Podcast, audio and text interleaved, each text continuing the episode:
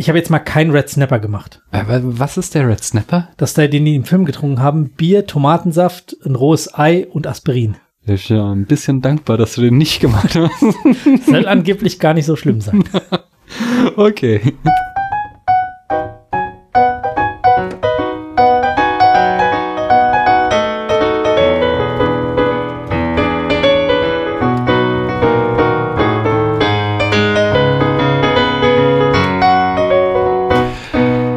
Hier ist Daniel wieder und wir sprechen heute über einen Film und ich habe einen Gast da, den habt ihr schon gehört. Der darf sich trotzdem noch mal vorstellen. Hallo, wer bist denn du? Hi, ich bin der Stefan. Sag noch mal für den, für den ganz außergewöhnlichen Fall, dass jemand die letzte Folge mit dir nicht gehört hat, wer du bist und was, für was man dich kennen könnte. Ich mache äh, drei Podcasts, den mhm. Sneakpot, einen Filmpodcast, äh, den Cocktail-Podcast, wo wir in der Vergangenheit viel über Cocktails gesprochen haben, der im Moment etwas ruht. Mhm. Und äh, jetzt seit neuestem den äh, Zwei Papas Podcast, wo ich mit dem Chris von Mumpitz und Glitzer darüber spreche, wie es ist, Vater zu sein und Vater zu werden. Ja, schön. Jetzt, heute, sprechen wir über einen Film. Ja. Welcher Film ist es denn? Der Film Cocktail. Ja, wie hat er dir denn gefallen? Ach ja. also die erste Hälfte, wo es äh, viel in Bars Bars ist, das ist schon irgendwie cool. Also. Es ist leider nicht mal die erste Hälfte, es sind genau 30 Minuten. Das ja, ist so der ja, erste sowas. Akt. Ja, genau. So, die Eröffnung. Das ist echt cool. Danach, boah, zieht sich ganz schön hart. Ja. Und ist halt auch ein Menschenbild, das echt nicht mehr angebracht ist. Und auch wie die Leute aussehen. Mann, oh Mann, oh Mann. ja, das kann ich quasi eins zu eins unterschreiben. Das, ist, das Lustige ist, ich habe jetzt äh, mal geguckt, bei Rotten Tomatoes hat er 5% Fresh. Ganz so schlecht, aber es Der Lieblingsschauspieler hatte mehr, gell? Äh, ja, ja, ja. Shia LaBeouf hat äh, in seinem aktuellen Film 14% Yeah. aber ähm, vielleicht, ich weiß nicht, ob ich so tief runtergehen würde, aber er ist, er ist schon wirklich wirklich nicht gut. Äh, auf die Probleme gehen wir gleich, glaube ich, nochmal so im Detail ein. Ich mache jetzt mal einen Drink, der nicht zum Film passt, okay? Okay, was würde denn erstmal zum Film passen? Er, er macht ja gefühlt die ganze Zeit immer nur so eine so ein Planters Punch Verschnitt, nimmt einen, einen, hellen Rum, immer Bacardi, einen dunklen Rum, vermutlich auch ein gelagerter alter Bacardi und haut dann irgendeinen Saft dazu. ähm, manchmal nimmt er noch irgendwie aus dieser Spritzdüse irgendwas. Ach ja.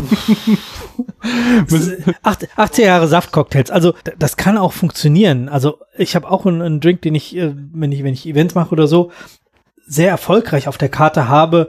Rum, bisschen Maracuja-Sirup, Säure. Mhm. Er hat frische Früchte habe ich da nicht einmal gesehen. Ähm, und Ananassaft und ein Dash Bitter, um, um eine, so eine Komplexität hinzukriegen. Mhm. Cooler Drink, funktioniert, ist süffig. Man muss ihn trotzdem balanciert hinkriegen. Das heißt, mhm. er darf nicht eben süß sein in den, in den 80er Jahren hat man halt auch ganz anders Cocktails getrunken. Mm. Also es war halt, war halt was anderes modern. So. Ja. Das stellt der Film dar. Aber er kann viel besser jonglieren als ich. Ich habe noch keine einzige Flasche geworfen heute. Ähm, das wird auch nicht passieren. Ich dachte schon, bitte pass auf, hier steht mein MacBook. Ich habe, als ich die, die, den Dresden hier gebaut habe, ja. habe ich quasi, ja, so März, April, also quasi mit Beginn von Corona habe ich angefangen dann hier zu bauen. Wir wohnen jetzt auch erst ein Jahr hier mhm. und ja gut, Kind ist quasi auf die Welt gekommen, da haben wir noch nicht mal einen Monat hier gewohnt. Also deswegen gab irgendwie im ersten Jahr was anderes. Und äh, ich habe das hier gebaut, erstes Regal und so, und dann hatte ich die, die Bretter für die Bar ja. ähm, da stehen. Und dann war ich hier drin irgendwie und eins von den Brettern fällt um und schießt mir meinen teuersten Whisky aus dem Schrank ah, raus. Oh Deswegen bin ich doppelt vorsichtig mit äh, Spirituosen hier in dieser Bar. Ja, ja, das kann ich verstehen. Genau. 5 CL sind das Rezept, 7 sind Liebe. Okay. Was, Was mixst du uns jetzt? Äh, ich mache jetzt einen Greenpoint. Aha. Ähm, bei uns intern auch bekannt als Kappes Manhattan. Kappes Manhattan? Weil Mario Kappes, der äh, ehemalige Headbartender im Le Lion, mhm. Vergleiche dazu die letzte Folge, hat uns diese Manhattan-Variante zum ersten Mal, äh, ich glaube auch bei unserem ersten Besuch, mhm. vorgestellt. Normaler Manhattan ist Roggenwhisky und Wermut und der Spitters. Und hier ist es so, dass du die Hälfte des Wermuts durch grüne Chartreuse, äh, durch gelbe Chartreuse ersetzt der Drink heißt Green Point, deswegen mhm. gelber Chartreux. Nein. okay. Greenpoint ist ein Stadtteil in Queens Ja, ja. und äh, ist eine Manhattan-Variante deswegen. Ah. Ähm, also durch einen äh, 40-prozentigen gelben Kräuterlikör und dann noch zwei Dashes Bitter dazu. Ich finde es sensationeller Drink. Ich bin gespannt. Mein, meine Lieblings-Manhattan-Variante. Du bist ja nicht so bei Whisky und Bourbon pur dabei, aber ich habe da jetzt rechts und links so eine, eine Spur was anderes rangemacht. Ich genau, denke, die, die, die Story wollte ich eigentlich auch nochmal erzählen. Entschuldigung. In der letzten Folge, aber da habe ich vergessen. Und eigentlich sprechen wir jetzt gerade über einen Film, aber ich erzähle sie trotzdem noch, weil es geht ja alles um Cocktails und so. Du bist Ähm, eh schon so betrunken, dass es jetzt egal ist. Ich bin nüchtern wie Tom Cruise in dem Film, der gefühlt den ganzen Zeit trinkt, aber vielleicht mal ein bisschen torkelt, aber einen Kater oder so haben die zum Beispiel nie, oder? Doch, doch, an dem, an dem einen Morgen, wo sie äh, die, die, das Cocktail in Dreamslow zeichnen. Ah, okay. Einmal. Ja. ich muss jetzt mal kurz einholen. Ich habe so ein Problem mit Whisky ganz einfach, weil ich äh, in Aachen, wo ich studiert hatte, ähm, mein bester Kumpel da sich einmal seine Freundin sich von ihm getrennt hat und er in so einer Whisky-Bar mich gezwungen hat, nicht mit ihm durch die Karte zu trinken. Und Okay. es war eine gute Whisky-Bar. Sie hatte viele, auch teure Whiskys, aber ich hatte davor, ich glaube, zehn Jahre nicht mehr auf Alkohol gekotzt. Die Glückssträhne riss an dem Abend. Okay. Und seitdem habe ich so ein, schon so ein gewisse Probleme, nur den Geruch von Whisky zu haben. Aber, so, aber dann vermutlich Scotch, oder? Also, ähm, dieses rauchig torfige Ja, ja. Techno. Wir trinken jetzt amerikanische. Nee, es ist auch, wenn es in, in Mischgetränken ist, gar kein Problem. Aber wenn man mir so, oh, hier, der, der hat so geile Aromen und man stellt mir das Glas und ich so, hm, ich glaub's dir, aber nicht für Ne, äh. mich. Not for me. Das ist für mich vorbei. Aber ich erzähle mal die Eckdaten zu dem Film. Gern. Äh, er stammt aus dem Jahr 1988. Die Regie führte Roger Donaldson. Ähm, den könnte man kennen zum Beispiel für Dante's Peak aus dem Jahr 1997, wo äh, hier James Bond der 90er, äh, Pierce Brosnan gegen einen Vulkan kämpft. Das ist, glaube ich, so die Story. Species aus dem Jahr 95. Äh, ein Das wird ein super Drink. Oh ja. Ein liebestolles Alien kommt auf die Erde und bringt Männer um. Äh, Getaway 1994 sagte mir nichts, aber war irgendwie auch so ein, einer seiner Hits. Cadillac Man aus dem Jahr 1990. Ähm, Robin Williams verkauft Cadillacs und wird äh, in einer Geiselnahme, wo Lösegeld erpresst wird, irgendwie in diesem Autohaus gefangen. Äh, Cocktail natürlich, 1988. Und einen Film, den ich tatsächlich gut film, finde, hat er auch gemacht, nämlich No Way Out aus dem Jahr 1987. Ähm, das ist so ein Spionage-Thriller mit Kevin Costner in der Hauptrolle. Den mochte ich zumindest, also ich mochte Cocktail auch als Kind oder als Jugendlicher. Äh, von daher, ich weiß nicht, wie gut No Way Out ist. Aber ich habe so ein Gefühl, dass er besser gealtert ist als Cocktail. Ich habe nämlich zu viel gemacht und jetzt stelle ich das einfach in die Frostung. Dann bleibt der nämlich kalt, dann können wir uns nachher noch einen reintun. So. Prost. Tschüss. Greenpoint. Okay, aber da kommt der Whisky schon stark durch. Das ist jetzt ein, was sagst du, ein, ein Bourbon? Äh, ein Rye, ein Roggenwhisky. Wo ist der Unterschied? Bourbon, Scotch, Rye und was gibt's noch?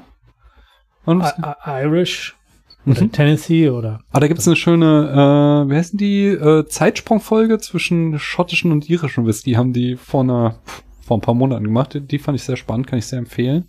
Aber was ist jetzt so zwischen Scotch, Rye und Bourbon der Unterschied? Scotch ist schottischer Whisky. Ja, Oft, oft ge- Mhm. rauchig, torfig. Also nicht immer, kommt drauf an, von wo der jetzt genau ist und so Mhm. weiter. Und Rye, ähm, Roggen, das heißt in der Mash Bill, also in dem, in dem Grundmatsche, aus der dann der Alkohol entsteht, der dann destilliert wird, Mhm. äh, muss mindestens 50% Roggen sein. Mhm. Und Bourbon muss mindestens 50% oder 51% Mais sein. Ah ja. Oft ist es viel mehr. Also Okay. halt, der hat hier auch, wenn du den pur trinkst, das schmeckt halt fast wie ein Roggenbrötchen. Mhm. Also total, wenn du möchtest, gern, aber lieber. Nee, nee, nee. nee, ja. Na, genug dran. Ja. Alles gut. Und was hast du jetzt noch dazu gemacht? Hast du eben schon gesagt, ja? Wer- Wermut und ähm, einem Kräuterlikör. Ich verstehe den Reiz. Aber es ist, ist mir dann doch zu dicht am Whisky. Das ist, Okay. Die anderen waren besser heute Abend. Ja. Sorry. Nee, hilft mir auch fürs Weitertrinken. Also, Ja. was, okay, du hast noch du was. wirst ja nicht nach dem Drink aufhören wollen. Okay, ich fange mal weiter mit dem Drehbuch an. Das hat nämlich Haywood Gold geschrieben oder Gould, ich weiß nicht, wie man ihn ausspricht. Hm, Der ist auch nicht so eine ganz große Nummer. Ist doch Ähm, der Autor von dem Buch? ja, Mhm. kann sein, aber der hat auch das Drehbuch wohl mitgeschrieben dann. Mhm. Aber der hat noch mehr gemacht. Der hat bei Rolling Thunder also 1977 mitgeschrieben, genauso wie bei The Boys from Brazil 1978. Bei Fort Apache, The Bronx 1981 hat er allein geschrieben und wir One können noch einen Bronx-Cocktail trinken. Nee, der ist auch mit Whisky. One Good Cop 1991 ebenfalls. Hm, Die Produktion, da war unter anderem Ted Field äh, beteiligt. Der ist wiederum eine große Nummer. Der hatte alle bisher erschienenen Jumanji-Filme gemacht, also sowohl den aus den 90ern als auch jetzt die 2017 und ich glaube dieses Jahr oder letztes Jahr kam der zweite raus. Äh, Spring Breakers ist auch noch so eine Hausnummer, die er gemacht hat. Und zum Beispiel auch die Bill und Ted Filme. Bill und Ted, Excellent Adventure und äh, die Fortsetzung davon. Und passend zu dem Thema des Films heute, 2004 gehörte er laut Forbes zu den 400 reichsten Amerikanern. Die Kamera, und jetzt, okay, in, im Bilddepartment, sage ich mal, da wird's hochkarätig, denn die Kamera führte Dean Samler, der hat zum Beispiel äh, die Kamera auch äh, dirigiert bei Dances with Wolves, also der mit dem Wolf tanzt. Da hat er auch den Oscar für bekommen, bei Last Action Hero und auch bei Mad Max 2 und 3. Ähm, und den Schnitt machte Neil Travis, der hat ebenfalls den Oscar bekommen für äh, der mit dem Wolf tanzt und zum Beispiel auch so Sachen wie Outbreak und Terminator 3 äh, geschnitten. Outbreak ist ja auch sehr passend. Äh, ja, genau, genau. Da erinnere ich mich noch, der wurde mal gezeigt im Flugzeug, damals als im Flugzeug noch alle den gleichen Film gucken Ja. mussten, als wir nach USA geflogen sind, so ein Acht-Stunden-Flug. Und äh, ich sitze mit meinem Bruder da, der Film wird gezeigt, der Film ist fertig. Ich fange ganz wenig an zu husten. Mein Bruder rafft sofort und wir husten jetzt einfach los, ein los. Es war sehr, also die anderen fanden es nicht so lustig, aber wir schon. Ein bisschen gemein, aber auch sehr lustig. Ja, ja, ja. Die Musik hat J. Peter Robinson gemacht. Der ist äh, für Wayne's World bekannt, 1992, aber vor allen Dingen ist er auch so der Haus- und Hof-Komponist von äh, Jackie Chan, der so nach Police Story 1985, nicht alle, aber sehr viele Jackie Chan-Filme den Soundtrack machen durfte. Mhm. Äh, und dann die Besetzung. Da haben wir natürlich in der Hauptrolle Tom Cruise, der den Brian Flanagan spielt. Das ist so, könnte man sagen, vielleicht der letzte große Star, den wir haben. Also ich mag zwar nie, also so diese typische Tagesschau-Meldung, er war eine der letzten Hollywood-Legenden, weil immer wieder genau, Hollywood sie wachsen halt nach. Aber wir haben ja schon so dieses, was es noch so in den 80ern und 90ern gab, dieses Star-System, wo einfach äh, Leute Zugpferde waren und Leute in die Kinos zu holen, wurde ja abgelöst durch dieses Franchise-System, wo es jetzt eben der neue Marvel-Film ist. Und dann selbst, wenn du dann den größten Star wie Robert Downey Jr., Iron Man hast, wenn der dann irgendwie seinen Dr. Doodle-Film macht, äh, dann floppt der auch. Und dann ist, glaube ich, so Tom Cruise noch so einer, für den gehen die Leute ins Kino. Also, äh, wenn Ich dann, ich jetzt auch nicht unbedingt, äh, aber das so, wenn der neue Tom Cruise-Film rauskommt, dann äh, steht er schon auch so für irgendwas Ja. für sich. Es gibt, finde ich, bei Frauen noch eher so, also so, ich glaube, Scarlett Johansson oder Jennifer Lawrence, ich glaube, die haben so ein ähnliches Kaliber, dass Leute auch für die in die neuen Filme gehen. Aber bei, im Männerbereich würde ich fast sagen, Tom Cruise ist so der einzige, der so ein Standing gerade hat. Bekannt zum Beispiel für Mission Impossible, Top Gun. Für wen würdest du ins Kino gehen? Für Schauspieler jetzt, oh, ist, lass mich noch ganz kurz. Ja. Äh, was hat er noch gemacht? Tom Cruise ist noch Minority Report, Magnolia, Ice White Shut ähm, äh, und so weiter. Es gab neulich auch so eine schöne, äh, er hat ja so, ein- so ein Promo-Video halt gemacht, wie er selbst für Tenet ins Kino geht, mit Maske und allem, äh, ganz brav war er, aber wollte halt quasi zeigen. Also das ist auch so ein Anliegen von ihm. Ich weiß, er hat zum Beispiel auch mal so ein Video gemacht, wo er den Leuten erklärt hat, wie sie an ihrem Fernseher die ganzen Bildverbesserer ausschalten, weil er sagt halt so, nee, diese Zwischenbildberechnung und hier noch irgendwie smoother machen und das Bild mehr plastikmäßig aussehen lassen. Das ist nicht das, was der Regisseur wollte, mach's aus, so, sondern das ist so, so wollte der Regisseur, dass das dann auch bei Action-Szenen ein bisschen verschwimmt und so. So soll das aussehen. Das wäre so toll, wenn das ginge, wenn ich einen Knopf hätte an meinem Fernseher so, macht es so, wie der Regisseur das gesehen hat und sehen will. Ja, wenn du so einen modernen Fernseher hast, dann kannst du ja schon, also wenn du. Ja, nee, aber auch, auch Weißabgleich und Ja, okay, und ja, Schnickschnack ja, das nicht so, Sound. Aber dieses, also wenn du so einen 4K-Fernseher hast, die machen ja zum Beispiel diese ganzen, äh, also eben zum Beispiel diese Zwischenbildberechnung, dass die halt äh, zwischen die, was haben wir, 24 Frames oder so, nochmal äh, gerenderte Frames dazwischen packen, die sie schn blitzschnell errechnen, damit das Bild glatter wirkt. So, und da sagt halt Tom Cruise, das ist scheiße, das sollte nie so aussehen und euer Fernseher macht euch da eine Plastikwelt, die ihr nicht sehen wollt. Und und das, das akzeptiere ich halt auch im Gegensatz zu seinem ganzen, äh, ganzen Sektenkram, den er da macht. Also, dass er ihm Kino schon noch irgendwie am Herzen liegt, das glaube ich ihm. Ähm, aber für wen würde ich ins Kino gehen? Ich gehe, ähm, ich würde, obvious answer wäre jetzt natürlich Shia aber äh, ehrlich Hey. gesagt mache ich das gar nicht, sondern äh, die habe ich mir dann doch immer im Streaming angeschaut, die letzten Filme. Ähm, nee, ja. Nee, äh, ich habe ja vorhin schon über, also Robert Pattinson und Kristen Stewart, das sind so zwei aus der ganz jungen Generation, die finde ich spannend. Ähm, darüber, ähm, jetzt kommst du nämlich wieder an und ich soll äh, Namen sagen. Äh, wenn dir jetzt spontan jemand einfällt, das muss mir, man- mir, fällt, mir fällt spontan Benedict Cumberbatch ein, weil ich den einfach ja, das, gerne sehe. das kann ich verstehen. Und am liebsten in OV, was natürlich das im Kino wieder schwierig macht. Ja, aber die Stimme ist, Ähm, das, der, der, diese, dieser britische Akzent, ich finde ich einfach sensationell. ja. Also der macht mir zum Beispiel sehr viel Spaß. Ähm, ich finde halt Tilda Swinton, aber das ist halt auch so ein The Obvious Choice, ist halt eine extrem gute Schauspielerin und ich weiß nicht, ob ich direkt für sie ins Kino gehe, aber ich freue mich zumindest immer, wenn ich einen Film mit ihr sehe. Und dann gehe ich eigentlich eher für Regisseure ins Kino, muss ich ganz ehrlich Mhm. sagen. Also wenn jetzt der neue Film von XY kommt, keine Ahnung, die Coen Brothers machen ihren neuen Film, auch der neue Tarantino, da bin ich immer im Kino. Da bin ich jetzt nicht immer begeistert oder so, aber das ist sowas, da, das, das will ich dann doch noch mal mitkriegen. Ja.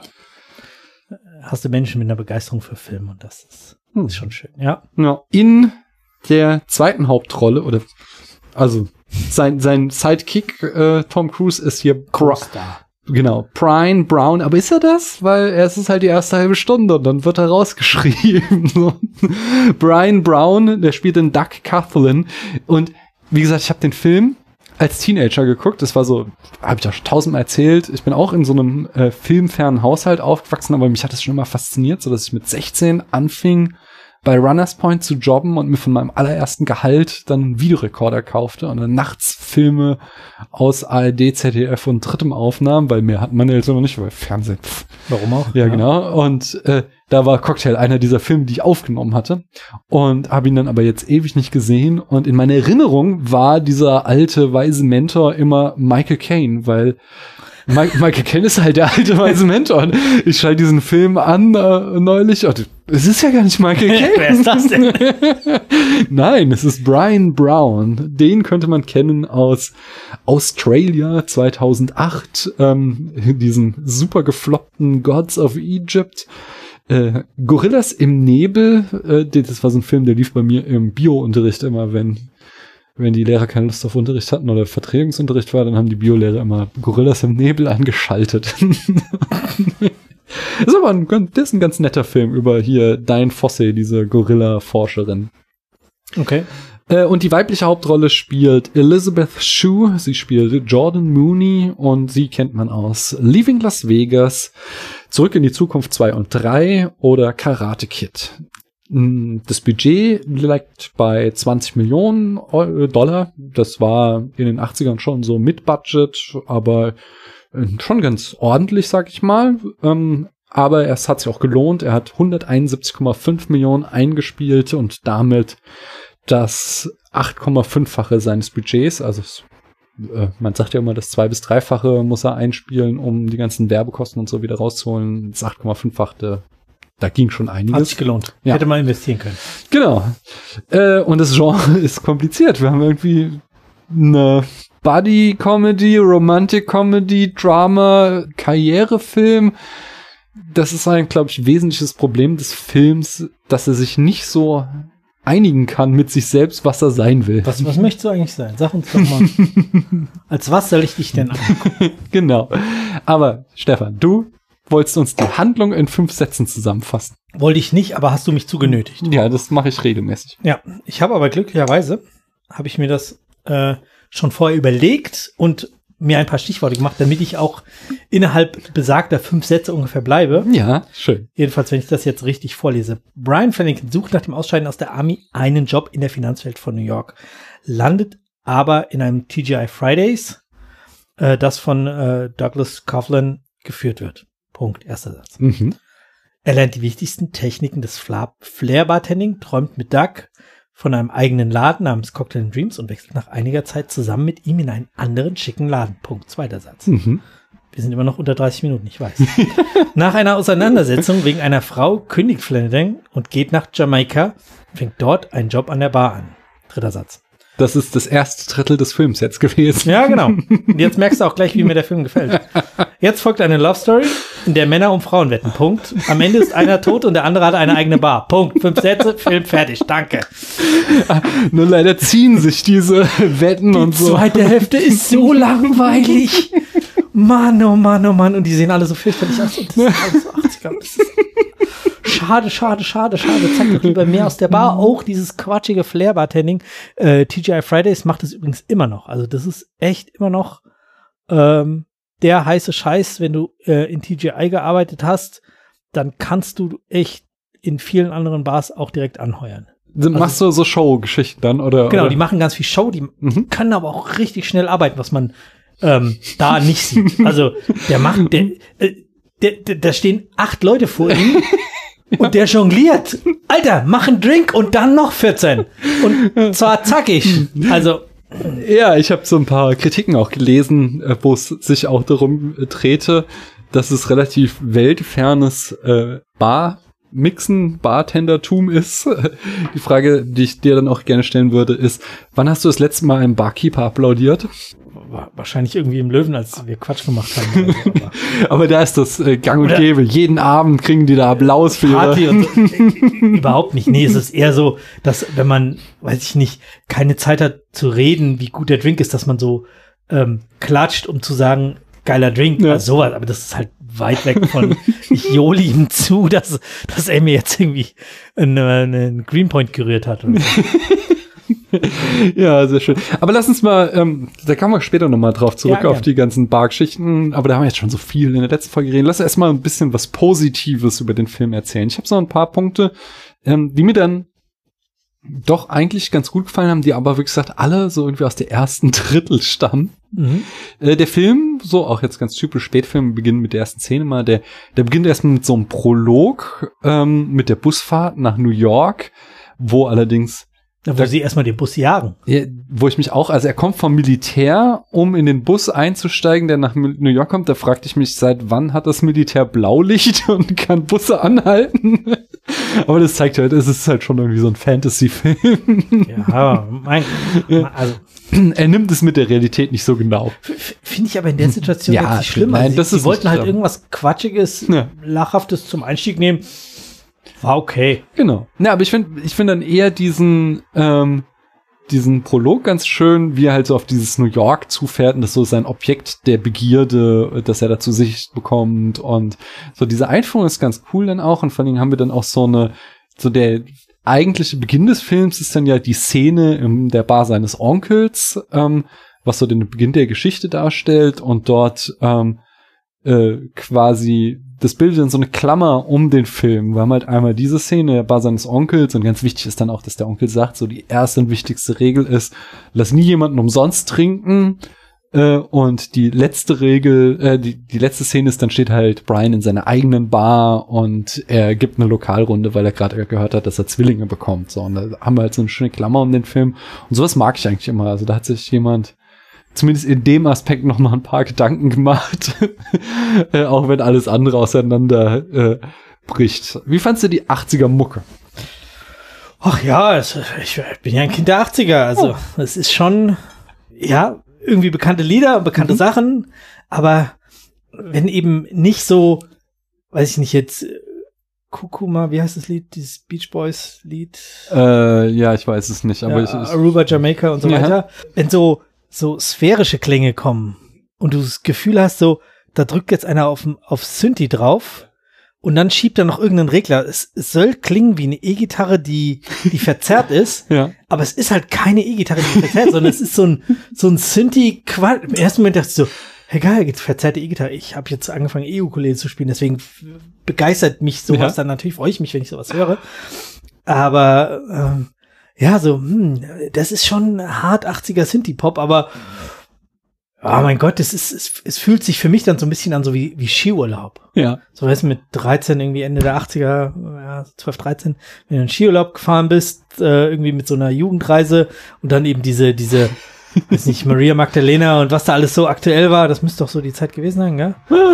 Und ähm, solche Sachen liefen, d- das fühlt sich da so an. Oder hier Feuer und Eis Soundtrack, ähm, Willy Bogner, kennen Sie den Film nicht? Nee. Okay, den sprechen wir als nächstes. Okay. Dann haben wir jetzt Das ist auch auch schon ganz schrecklich. Das ist wirklich gut. Okay, das wird unser Markenzeichen oder wie? Schreckliche 80er Jahre Filme, sau lustig. ja, nee, also äh, irgendwie cool, aber irgendwie auch seltsam. Ja. Würdest du noch einen Schluck von dem trinken oder lieber äh, den nächsten? Also, bevor du ihn jetzt wegschüttest. Ich schütte ihn auf keinen Fall, ich trinke ihn dann morgen. Okay, wenn der sich bis morgen hält, dann würde ich Der was anderes eingefroren. nehmen. Also okay. der friert jetzt langsam durch. Mhm. Dann stelle ich ihn morgen auf den Tresen, dann taut er langsam, muss ich den richtigen Zeitpunkt erwischen, dass ich nicht zu viel von diesem Schmelzwasser habe. Und dann stelle ich mal weg. Ich mache uns mal einen weiteren Drink. Äh, ja. Ähm, wolltest, wie fandst du die Musik? ich, also ich fand die halt, es ist jetzt nicht so was, was ich mir anmache, wo ich halt sage so, oh, heute Spotify mal halt die besten Hits der 80er. Mach mal Aber- hier 80er. Bisschen George Michael und so. Nein, aber ich fand so, äh, für diesen Upbeat-Film, also besonders das wiederum das erste Drittel, von dem der Film halt auch leider sehr lange zehren muss, hat sich das, hat es schon gepasst. So. Also wenn die da ihre Partyszenen in der Bar haben und dann die Mucke ausmachen und alle krölen mit und so, das ist Geil. schon, das also da, da hat es schon gepasst. So. Deswegen, das würde ich ihm noch als Pluspunkt zuschreiben. Und was ich auch noch, ne, was eine richtig gute Szene fand, also die richtig gut inszeniert war auch, war diese Job-Interview-Sequenz, so eine Montage, wo er, also er versucht dann halt einen Job auf der Wall Street zu bekommen. Und wir sehen immer nur äh, die Leute, die die Interviews führen, direkt in die Kamera sprechen und ihm Absagen halt erteilen. Und äh, er kriegt halt einmal, also ne, wir sehen ihn auch immer, wie er versucht sich zu verkaufen und dann sehen wir halt immer halt direkt uns ansprechen, so nee, sie haben nicht studiert, nee, also wirklich äh, So nett. sie haben ihr Lebenslauf ist scheiße. Kommst du nicht rein. Genau, genau. Und das ist halt richtig gut geschnitten, schnell runtererzählt und landet dann eben so auf dieser Pointe, dass er halt dann eben vor dieser Bar steht und sie suchen Leute und dort wird er genommen. Und das war eine richtig gute Szene. So, da, das war noch am Anfang des Films, da dachte ich, oh ja, Ja. könnte was werden. Ja, aber auch da, wie die Leute, also was die anhatten, die Frisur, also das fand ich, Ja. gerade diese, diese amerikanischen Männeranzüge, die halt, also wo die Schulterpolster nicht an der Schulter sind, Ja. sondern da passt halt noch eine Football-Uniform drunter, weil die, sch- das tragen die heute noch so Ja, ja. fürchterlich. ähm, ich stelle das mal hier. Wir haben hier einen Haymans Old Tom Gin. Genau, es ist ein gesüßter Gin. Wir trinken jetzt einen Martinez-Cocktail, der Vorgänger von Martini. Aha. Ja, da kommt jetzt noch äh, Maraschino, mein Lieblingsgeräusch in der Bar, Ah. wenn du eine neue Flasche aufmachst. Ja, aber das war jetzt so ein Plastikkorken. Ich mag ja, Ja. dieses, hier diese Metallkorken, wenn die, Ja, das ist super. das mag ich noch lieber. Kirschkernlikör. Uh. Das ist auch sowas, wenn man nicht weiß, wie man es macht, wird man davon blind, oder? Ein Kirschkern? Keine Ahnung. Ich, ich war mal in der, in der Distillerie, jetzt, jetzt schweifen wir ganz schön weit ab. In der Distillerie, die übrigens diesen Absinth herstellen. Da waren in den USA die ersten, die äh, wieder Absinth verkauft haben, weil die nämlich vermutet haben, dass bald das Verkaufsverbot für Absinth in den USA fällt Mhm. und angefangen haben, schon heimlich Ah. Absinth zu produzieren. Ähm, St. George Spirits in äh, Oakland, Ja. ähm, da war ich mit bef einem befreundeten Podcaster, der in Amerika einen Cocktail-Podcast macht und Mhm. den ich da besucht habe, ähm, waren wir in dieser Distille und haben eine Führung gemacht. Und die haben erzählt, der hat mal ähm, Aprikosen gebrannt mit Kernen und äh, in den Aprikosenkernen ist irgendwie Blausäure drin oder so. Ah. Die mussten diese die Lagerhallentore aufmachen. Die Feuerwehr ist gekommen und hat das ganze den ganzen Dampf aufs, aufs äh, Meer rausgeblasen, also auf die Bucht rausgeblasen. Es war echt gefährlich. Aber das Zeug muss so geil. ge- Sie haben es natürlich nicht verkaufen können und man durfte auch immer nur sehr wenig davon trinken und so. Es war hochgefährlich, Ja. aber es muss so geil gewesen sein. Okay. Ja, der hat auch mal äh, irgendwie kurz nach Weihnachten Weihnachtsbaum destilliert und es war auch gut. Also es ist so ein, so ein Ultra-Nerd, sehr sympathischer Mensch, aber ähm, ja, wir schweifen ab. Nee, das ist, Kommt ja sonst nie vor. ja, das ist Teil des Konzepts. Das muss so sein. So, das sind so die positiven Sachen äh, des Films. Ich überlege noch, ob ich, ob ich noch irgendwas Positives. Irgendwas, was dir richtig gut gefallen hat? Ich mag halt äh, mehr und ich, also ähm, die Bar-Szenen waren schon cool. Mhm. Ins, also insbesondere hat mir gut gefallen, dass sie gezeigt haben, dass Bar nicht nur Spaß ist, auch wenn er katastrophal langsam gearbeitet und alles egal, aber die Erschöpfung, die er da hinterher hatte, Ja. wie er da saß und irgendwie seine Schuhe auszieht, dann trinken er noch ein Bier, dann putzen sie, dann reden sie drüber, dann kriegt er das Geld von der von der äh, Waitress Mhm. äh, Bedienung. Das ist schon Realität. Du bist nach so einem Abend, du, also man ist total euphorisch, da zu arbeiten. Du hast, du hast ja ständig Kunden und du wirst ganz, gerade wenn du als Bartender vielleicht in der Bar bist, die so ein bisschen erhöht ist oder so, die Leute gucken dich die ganze Zeit an, du interagierst ständig mit neuen Leuten und sowas. Du bist da schon unter Strom. Ja. Und wenn dann Schluss ist, dann bist du halt wirklich auch so, uh, okay, alles klar, ich, ich kann nicht mehr, ich bin durch. Ähm, dieses, äh, ich gebe dir 10% vom, von den Tipps ab, das ist wohl auch üblich. Also Mhm. Ähm, hier in Hofheim in der Bar war das eben so, die machen natürlich guten Tipp, wenn ich gute Drinks mache. Ja. Deswegen wollen die, so ein bisschen war die Idee, ähm, das war halt einfach für alle von vornherein so festgelegt, so, so wird es aufgeteilt. Ah. Ähm, und die Erschöpfung ist sehr real. Also gerade, vielleicht gewöhnt man sich nach einer Zeit dran, wenn man das öfter macht. Aber ich mache ja nur, weiß nicht, jetzt mache ich in Corona-Zeiten sowieso nicht, aber sonst, weiß nicht, drei bis fünf Barabende im Jahr, wo ich Mhm. mal bei irgendjemand anders Cocktails mache. Ich bin danach immer komplett erledigt. Also Mhm. äh, selbst fühlt sich manchmal sogar so an, als hätte ich mitgesoffen. also wirklich. Und die Darstellung fand ich gut. So, ja, das wollte ich sagen. Genau, genau, das war noch, gehört ja noch zu dem Guten. Aber die kommen wir mal zu den Problemen. Und äh, wir haben es schon immer wieder angedeutet, das Hauptproblem des Films ist einfach seine Struktur. Denn er scheint eigentlich in zwei Filme zu zerfallen. Wir haben eben diesen ersten Akt, die ersten 30 Minuten, die daraus bestehen, dass Flanagan Barkeeper wird und dort sehen wir dann auch eigentlich den ganzen Barkeeper-Kram. Wir sehen 90 dav- 90 Prozent davon, was im Trailer zu sehen ist.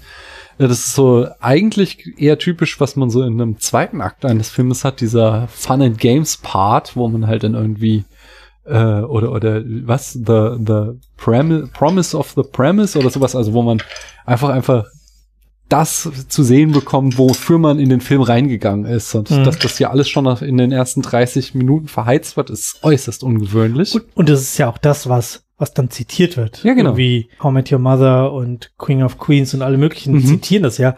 Und die zitieren nicht hinten diese Love Story, wo, wo er die Alte betrügt und dann äh, meint, er hätte eine zweite Chance verdient. Sondern äh, sie zitieren halt die, die, den Cocktailteil und ja. Oder Ja. Coyote Ugly oder wie sie alle heißen. Genau, und äh, der Punkt ist vor allen Dingen, dieser erste Akt, der scheint auch seinerseits auf was hinzuarbeiten. Aber jetzt müssen wir erstmal wieder anstoßen. Äh, Martinez, cheers. Prost. Äh, gesüßter Gin. Ja. Also Old Tom, der alte Gin, den man in der Badewanne gemacht hat, wo man Zucker zugesetzt hat, damit, ähm, damit er überhaupt trinkbar wird. Wermut, ich habe jetzt in dem Fall Punto Mist genommen und Maraschino, das ist eben besagter Kirsch, Mhm. Kirschlikör, Kirschkernlikör. Oh ja, der ist wieder voll auf meiner Linie. Der ist gut. Ist geil, oder? Es Ja. ist so eine schöne Komplexität, viel Aroma, also da kann man bei jedem Schluck neu hinschmecken, was man da so alles hm, probiert. Sollen wir den Hörern sagen, dass wir immer nur halbe Drinks trinken oder erzählen wir das nicht? Wir haben ja schon gesagt, das sind die, äh, was, Ikea Kerzengläser, hast du gesagt. Teelichter, ja. Teelichter, also es sind, sind nur kurze, wir sind hier nicht die ganze. Wir trinken nicht. Ich habe dir aber angeboten, ich mache dir jeden noch in groß. nee, das ist, Ist genug da. Es ist auch jetzt schon okay. Ich habe auch extra für heute Abend diese Flasche neu bestellt. oh, das ist, äh, das ehrt mich. Ja, aber äh, also Maskino ausgehen, das ist, also pur kann man das echt nicht trinken. Das ist wirklich ekelhaftes Zeug. Wir werden das aber nachher nochmal nutzen müssen oder nut nutzen können. Ähm, möchtest du trotzdem einen Schluck mal probieren? Das ist, ist ein Den Abenteuer. hast du jetzt nicht so gut verkauft, aber okay, ich komm. weiß, aber es ist Ich glaube, ich habe, also vom Geruch her ist der gar nicht so schlecht. Ich finde ich find ihn garstig. Also es ist irgendwie. Also ich den auch, wenn man sich dann so einnördet und alle sagen, hier, das Kino brauchst du, dann bestellst du das und ich hab, hab's mir zur Gewohnheit gemacht, wenn ich eine neue Flasche habe, also ein Produkt, was ich noch nicht kenne, Mhm. dann probiere ich das mindestens mal pur. Mhm. Und dann stehst du halt da und du weißt nicht, was du erwarten sollst. und dann schmeckst du das und denkst dir so, Alter, was ist, warum habe ich das denn? Bäh, geh weg damit. Ja, mal das Kino. Nicht pur trinken, aber es gibt wohl Lokalitäten oder so, wo man sowas pur trinkt oder Situationen, wo Ich man es glaube, es gibt's von allem. Das Problem des Films, Ja, das Problem des Films. dass dieser erste Akt, äh, der scheint ja auch auf was aufzubauen, also zu was hinzuführen. Also es ist ja so, ähm, dass Flanagan und Coughlin, Coughlin, wie auch immer ausgesprochen wird, sich kennenlernen. Sie werden halt Freunde und dann betrügt Coughlin Flanagan und Flanagan haut ab nach Jamaika. Und das ist eigentlich so eine klassische Rom-Com-Struktur. So, du hast zwei Leute, die lernen sich kennen, du gewöhnst daran, sie zusammen zu sehen. Es macht Spaß, sie zu sehen. Dann macht einer von beiden Scheiße und sie trennen sich und du vermisst sie. Und du erwartest jetzt eigentlich, dass der Film davon handelt, dass die beiden sich wieder versöhnen, zusammenkommen und am Ende vielleicht eine Bar aufkommen machen. Und dann legt der Film eine Vollbremsung hin und erzählt halt eine ganz andere Geschichte auf einmal, wo er das Ganze wieder von vorne aufräumt. Jetzt ist es diesmal halt Flanagan, der diese Jordan Mooney kennenlernt, dann seinerseits Scheiße baut, sie sich trennen und dann am Ende wieder zusammenkommen. Und Kathleen, der im ersten Akt noch die zweite Hauptperson war, wird halt plötzlich zu so einer B-Story degradiert. Er taucht irgendwann auf Jamaika auf. Es gibt überhaupt keinen Konflikt zwischen denen mehr. Die sind wieder wie früher, sind plötzlich wieder Fand ich aber glaubwürdig. Also ich kann mir vorstellen, dass es insbesondere in so einer, in so einer Situation, dass man sich dann streitet Mhm. und dann sieht man sich, äh, die haben sich ja wohl drei Jahre nicht gesehen. Es war ja Okay, schon ja. ein gewisser Zeitraum. Und dann sieht man sich wieder und dann irgendwie ist dann das der Grund, weswegen man sich äh, gestritten, zerstritten hat, ist dann weg und oder vergessen oder wie auch immer und dann schafft man es wieder miteinander auszukommen und freut sich einfach den anderen zu sehen. Das fand ich jetzt gar nicht so unglaubwürdig, aber trotzdem ist es halt Also, egal. Es ist so konsequenzenlos. Ne? Nee, nee, auch die, der Grund, warum sie sich gestritten haben, war halt diese, diese Frau, so eine Reporterin, das war auch irgendwie so voll konstruiert irgendwie, dass sie, als sie Flanagan kennenlernt, äh, da ist, da findet sie Coughlin noch so unattraktiv, dass sie ihn aus dem Bild schiebt, als sie ein Foto von dem neuen Star-Bartender machen will. Ja, gut, vielleicht soll auch der alte Mann einfach weg. dann, ja, ja, genau, aber halt der alte Mann so. Und dann, dann zwei Szenen später hat er, hat der alte Mann sie halt dann plötzlich Flanagan ausgespannt und, So im Hals. tja, irgendwie, das kommt auch so out of nowhere. Und dann, aber wie gesagt, er wird dann einfach zur Seite geschoben. Er wird, er hat dann halt irgendwie reich geheiratet, was auch wieder so inkonsequent ist, weil eigentlich wird uns die ganze Zeit Flanagan als der geldgeile Typ, der das unbedingt den Reichtum haben will, ähm, verkauft. Aber plötzlich ist dann hier sein Partner, der, der die Millionärin heiratet und merkt, oh, Geld macht doch nicht glücklich. Und dann am Ende Suizid begeht, damit Flanagan daraus was lernen soll. So. Warum bringt er sich eigentlich? Ja, weil er unglücklich ist, weil er festgestellt hat, Geld macht nicht glücklich. Ich finde, das ist, also, diese, diese Selbstmordszene ist so unglaublich. Ich dachte die ganze Zeit, dass der, dass er so krass Schulden und schlecht gehandelt hat. Also, Das, wird mal so angedeutet. So angedeutet, dass, aber- das muss man dann halt fertig erzählen. Ihr, habt- ihr habt nur, weiß ich nicht, 98 Minuten oder wie lang ist der Film? Ähm, da wäre auch noch Zeit gewesen, die Geschichte fertig zu erzählen, obwohl sie mich überhaupt nicht interessiert hat. das ist wirklich, das ist auch eine Oder Leistung. ihn überleben der lassen können. Ja. Ja, dann nimm halt irgendwelche Drogen und er rettet dich und gut ist und Ja, es ist, ah, das ist wieder so in mehreren Aspekten einfach total verkorkst so, weil, weil einerseits wirkt der Film total gehetzt dadurch, dass er quasi zwei Geschichten erzählt. Also es, es, gibt nie irgendwie mal Gelegenheit für großartige Charakterentwicklung, sondern es bekommt wirklich so Szene auf Szene. Punkt. Ist immer noch Tom ja, Cruise. aber genau, aber darum geht's ja. Sie wollen ja zeigen, wie Tom Cruise vom geldgeilen Yuppie geheilt wird, um dann am Ende äh, der äh, Typ ist, der so ein Schuster bleibt bei deinen Leisten Moral äh, gelernt hat und glücklich wird mit Familie und einer fancy Bar, was auch wieder so komplett inkonsequent ist, dass er halt dann am Ende doch noch reich genug ist, offensichtlich, um sich seine eigene Bar in New York zu kaufen. Ähm, Ja. Das heißt, sie haben die eigene Moral nicht richtig ähm, durchgedacht, aber vor allen Dingen lassen sie halt auch äh, Tom Cruise selbst diese Lektion nicht lernen, sondern er baut halt Scheiße und so und er lernt dann quasi über die Fehler von seinem äh, Partner Coughlin und dann halt nachdem der sich umgebracht hat, merkt er so, oh ja, okay, vielleicht ist das eine schlechte Idee mit dem die ganze Zeit nur dem Geld hinterhergeiern und dann versucht er irgendwie seine Verflossene wieder zu gewinnen. Das ist Ich habe noch eine Chance verdient. Einen Scheiß hast du. er bringt doch nie ein Argument. Er sagt immer nur das genau. Du bist jetzt schwanger von mir. Ich habe eine Chance verdient. Nee, hast du nicht. Du warst halt einfach ein Arschloch. Entschuldigung, dass ich so deutlich werde. Der Alkohol das spricht ist gar mir. kein Problem. Äh, und dann, das ist auch schon fast wieder ein Kunststück, dass der Film so einerseits so gehetzt wirkt und auf der anderen Seite ich da am Ende saß und dachte, boah, das ist echt nur 90 Minuten, das kommt mir so lang vor, ich habe keinen Bock mehr, ich will, dass der Film vorbei ist. Also wir haben einen sehr kurzen Film, der einerseits sehr gehetzt und andererseits trotzdem zu lang ist. Unfassbar lang. Ja, der, der zweite Teil ist halt einfach untauglich. ja, Das ist wirklich schade. das zweite große Problem ist einfach eben dieses, was ich sagte, es gibt halt viel zu wenig Charakter in dem Film. Es wird immer mit so Throwaway-Lines angedeutet. Also wir kriegen am Anfang mal so ein Satz, äh, wirklich buchstäblich einen Satz, der andeuten soll, dass Flanagan irgendwie aus armen Verhältnissen kommt. So, und ja, ich erinnere mich noch, wie der Pfandleiher oder so die Möbel meiner Mutter weggeschafft hat. Und sowas sagt er mal äh, ganz am Anfang, Okay. was ihm so seine Motivation erklären soll, warum er unbedingt reich werden will. Dann, also ich glaube, das wirkte im Reagan America so, als es wirklich irgendwie, wir haben so diese Jordan Gecko Zeit, äh, Gier ist geil, äh, dass, dass das da irgendwie total fancy wirkt, aber es ist quasi so das Paradebeispiel für schlecht gealtert, wenn du so, so einen oberflächlichen Lackaffen, dem es nur ums Geld geht und der dann die einzige Chance, wo er eine, ein nettes Mädchen, was auch sehr flach geschrieben ist, die wirklich nur so, äh, sie ist nett, das ist so ihr eigentliches Ich- Charaktermerkmal. Ja, ich finde aber die Szenen, die sie auf Jamaika zeigen, wo sie Zeit miteinander Ja. verbringen, die finde ich schon irgendwie süß. Echt? Also es ist so, Ich fand, das wirkte wie so eine. Shampoo-Werbung. ja, ja. Die, die gehen zu diesem Wasserfall. Die, die machen halt so das, was, weiß nicht, wenn man so frisch verliebt ist und äh, vielleicht nicht hier in, in Frankfurt-Umgebung wohnt, sondern irgendwie noch Jamaika ist halt, ist halt auf mancher Ebene hübscher, aber sie haben halt keinen Äppler.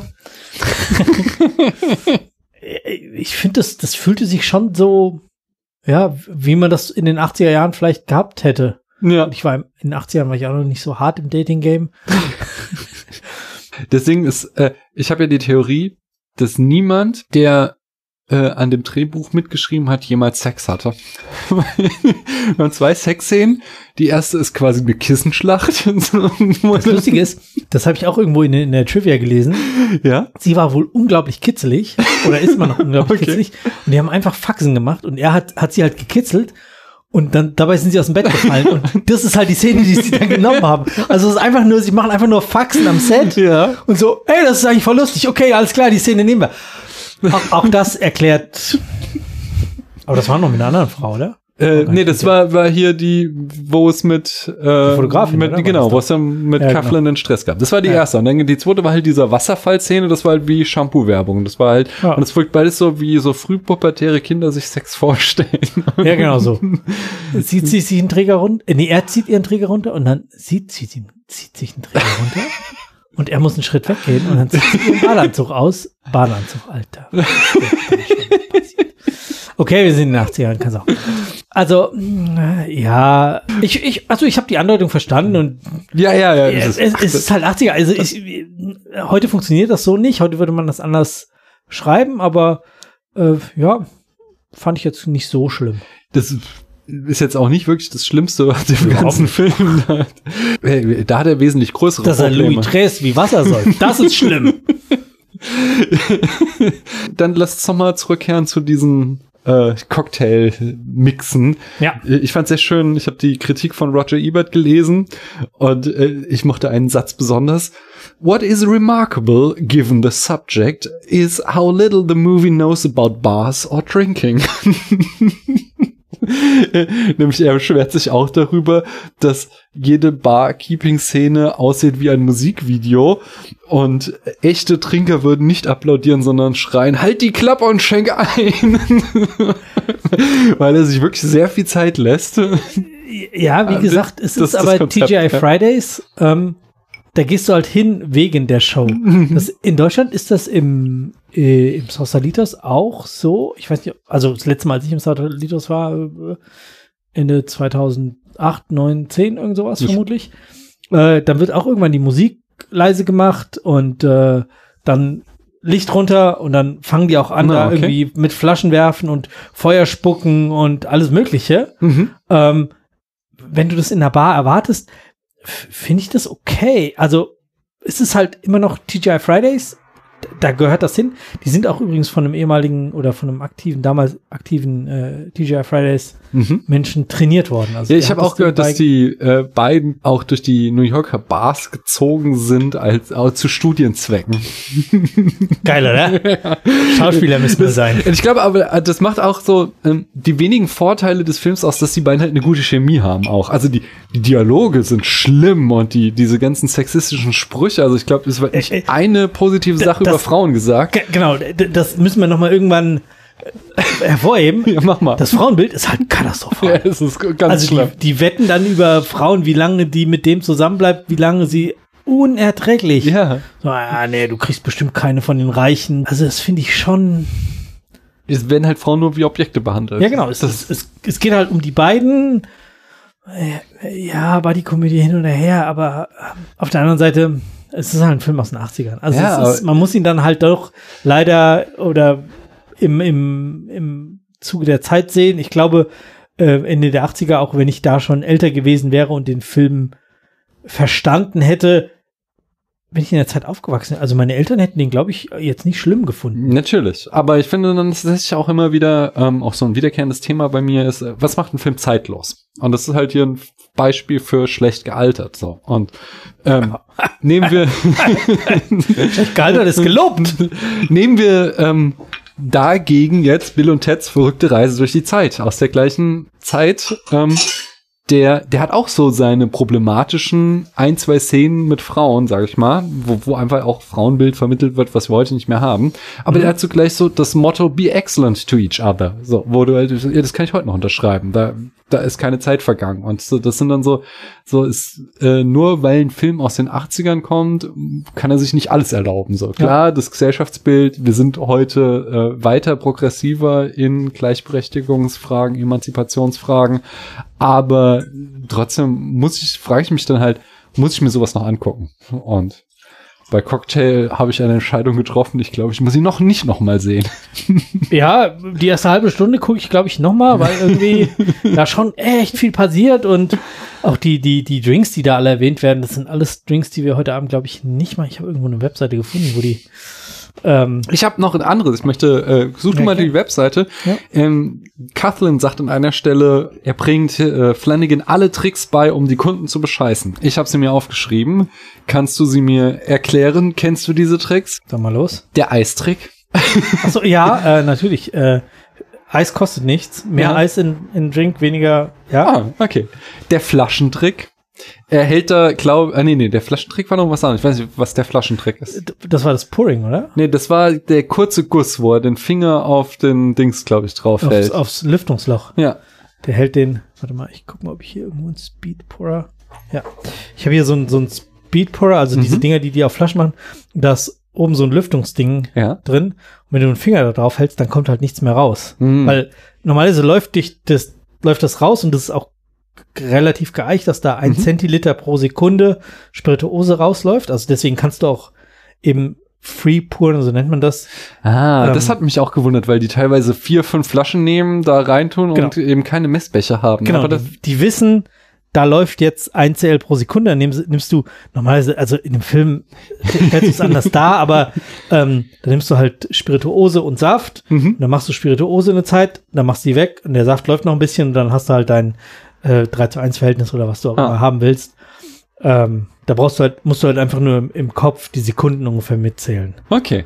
Und äh, Ja, genau. Das wäre dann aber wahrscheinlich der lange Regen. Es sieht aus, als würde viel reinlaufen, aber genau, wenn du es hochziehst, genau, wirkt es ah. halt nochmal anders. Und der kurze Guss wäre Genau, du, du gießt halt ein, was, was ich, was auch ja, kein Betrug ist, aber was ich gemerkt habe, was gut funktioniert ist, wenn du einen Drink machst und der Gast sitzt vor dir, also so wie, wie jetzt Ja. in unserer Situation, du machst den Drink, dann schmeckst du ihn ab, hast aber vorher schon ähm, bewusst eine Zutat, insbesondere die Spirituose, die Geld kostet, ja. zu wenig drin. Also weißt so, der wird, der, der wird zu wenig Spirituose haben. Dann guckst du den Gast an, nix, greifst nochmal zur Spirituose, gehst nach. Das, die Wirkung ist geil. Also die Leute fühlen sich persönlich so, der macht für mich da noch mehr rein. Ich, ich finde, das ist nicht richtig Betrug. Das würde ich dann vielleicht unter dem Schuss ins Leere subsumieren, den er da auch aufzählt. Ja, Ja. Ja, genau. Also du, du unterpurst, also machst zu wenig Mhm. rein. Ja, natürlich ist es Betrug, aber es gibt dem Raum an, an sich ein gutes Gefühl. Ja. Also der Gast kriegt genau das, was er bestellt hat. Er fühlt sich aber, als wird er besonders behandelt. Äh, und ich bescheiß meinen Chef nicht, weil ich dem Gast mehr gegeben habe, als mein Chef ins Rezept geschrieben hat. Oh. Dann hat er aber, da wiederholte sich, glaube ich, der Eisberg. Das ist ja dann wahrscheinlich das gleiche wie der Eistrick, oder? Äh, ja, ich glaube, das ist, wenn du am Schluss noch mal mehr Eis oben drauf, also wenn du so, so einen Huckel Ja. auf den Drink machst, Okay. Also wenn du, gerade wenn du mit Crushed Eis arbeitest, was die halt in den 80ern noch viel mehr gemacht haben Ja. als jetzt, ähm, wenn du da noch so einen so einen- Berg oben drauf machst, das wirkt halt einfach, gerade Eis, Eis kostet halt nicht. Also du hast halt eine Eismaschine da stehen, die läuft eh und dann kannst du auch viel Eis drauf machen. Hm. Und dann ähm, sagt er am Ende noch, äh, nee, sagt er, die Schneeschmelze, das ist dann, Keine Ahnung. okay. Und jetzt wird es aber, glaube ich, kriminell, ist dann der Spezialmessbecher. Dann ist ja wohl ein nicht geeichter Messbecher, Genau. den sie da benutzen. Ja gut, aber das ist halt das gleiche, wie wenn du das Luftloch zuhältst. Na, Also dann, dann beendest du ja auch den Pur, bevor er, bevor er fertig ist. Ja. So, alles in allem, wie wird's jetzt die Mixkünste von den beiden beurteilen? Viel Akrobatik und Ja, es ist halt Jonglage. Ja. Also es ist halt Zirkus. es ist nicht, nicht Drinks machen auf Geschwindigkeit. Ähm, aber das ist auch nicht das, was der Film uns zeigen will. Also Ja. die, die Spaß, den Spaß, den die hinterm Tresen haben, die Interaktion mit den Gästen. Wie gesagt, das ist alles, so, so kannst du kein Geld verdienen hinter der Bar. ja. Aber es fehlen natürlich auch die Zwischenschüsse, äh, wo die hart arbeiten. Wie findest du das? Also, das ist ja persönlich, also das ist ja ein ganz normales Phänomen bei Filmen. Du willst halt wieder, wieder, du willst halt Sachen cinematisch darstellen. Sie sollen halt gut auf der Leinwand aussehen. Das heißt, dass sich Fachleute in der Regel nicht wiedererkennen. Das geht mir genauso, wenn es irgendwas ist, wo ich mich gut auskenne. Ich sehe das auf der Leinwand. Es hat relativ wenig oft mit dazu, äh, miteinander zu tun. Ich persönlich finde es halt immer nicht schlimm, weil ich denke, es ist halt ein Film, der will was anderes, der will Schauwerte zeigen. Äh, stört dich sowas oder findest, also findest du dann, hast du dann eher einen größeren Realismusanspruch? Also der Film sollte noch mal irgendwie zwei, drei Szenen zeigen. Nee. Du hast ja eigentlich schon auch gesagt, dass äh, diese Erschöpfung hat er gut dargestellt. Ja, ja, genau. Also eben, wenn er nicht bestimmte Punkte falsch darstellt. Mhm. Also, weißt du, wenn er jetzt gezeigt hätte, dass die nach jeder Schicht noch total fit sind und Party machen gehen, es gibt auch Schichten, wo du danach noch Party machen gehst. Mhm. Weil einfach, du bist aufgeputscht, es ist Samstagabend, irgendwie bietet sich's an, so, oh, hier, die, die Leute von der und der Bar, die waren jetzt gerade bei uns, dann lass uns doch noch mal gemeinsam da hinten in das letzte Loch gehen, wo halt um 6 Uhr morgens immer noch Alkohol verkauft wird und wir saufen uns noch einen an. Okay, das passiert, aber das zeigen sie nicht, Ja. sondern sie sitzen da, sie sind kaputt, der eine putzt noch, der andere ist nur erschöpft und zieht die Schuhe aus. Auch, dass er der ist, also Flanagan, der Neue, der einfach nur da sitzt und erschöpft ist und die anderen zählen Geld, weil du darfst am Anfang kein Geld zählen oder zählst Ja. am Anfang kein Geld und so weiter. Das, ich finde das schon realistisch. Oh. Also von daher, ja, und das, das Mixen, ja, es ist, ist halt ein Flairladen. Ja. Also es ist halt, und in den 80ern war das noch viel, viel mehr in als, als jetzt heute. Was, was schön ist, wenn man genau guckt, die haben auch so Spills, ähm, wenn die, wenn du die Flasche falsch drehst, also wenn du, wo haben wir denn hier eine leere Flasche? Genau, relativ leere Flasche. Wenn du die schnell drehst, dann bleibt es oben. Ja. Ja.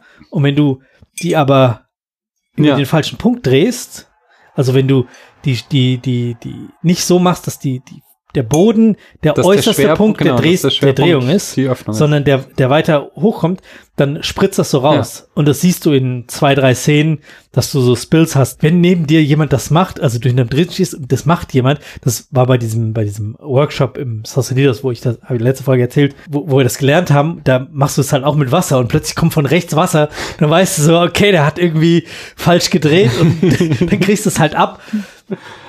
Das ist halt nichts, was, was ein, ein, ein Barchef sehen will, wenn du da die Spirituose, deswegen, wenn die sowas machen, ähm, dann sind auch oft nur, nur Reste in der Flasche. Ja. Also hier die Flasche, die wir eben hatten, die noch ganz voll ist, die möchtest du nicht werfen. Das ist einfach viel zu schwer. ähm, aber hingegen so eine, so eine leere hier jetzt, äh, wie der, wie der Rye, den wir jetzt, den wir vorhin getrunken haben, die kannst du gut werfen. Also die ist, die ist ich mach's jetzt nicht, weil ich echt Ja, ja. Es wäre total blöd, wenn wir jetzt unsere Aufnahme unterbrechen müssen, wenn hier eine Flasche auf dem Boden. Gut, es wäre spektakulär für euch Hörer. Ich weiß das, ihr freut euch. äh, aber ähm, deswegen, da, da sind immer nur so Reste drin. Also das sind so speziell präparierte Flaschen.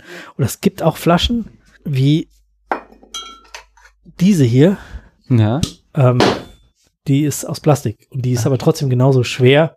Das ist halt so eine spezielle Flairflasche. Ah. Die habe ich mir, als wir damals den Kurs gemacht haben, es war auch in meiner ersten Bestellung drin. Hier ist der besagte Wodka und äh, ja. eben eine Flasche zum Flären üben. Habe ich nie ernsthaft gemacht und mittlerweile ist halt, ja, mein Gott, ist halt, ist halt Flairbad, nee, ist nichts für mich. nee, ja, Aber das dann, also mit, mit diesen Spills, wie du sagst, das, das, das passt dann wieder auch ganz gut, dass er dann eben, als er sich nachher die Schuhe auszieht, halt auch komplett nasse Socken hat, weil, Klar. ja, das ist halt, das ist halt nass hinter der Bar.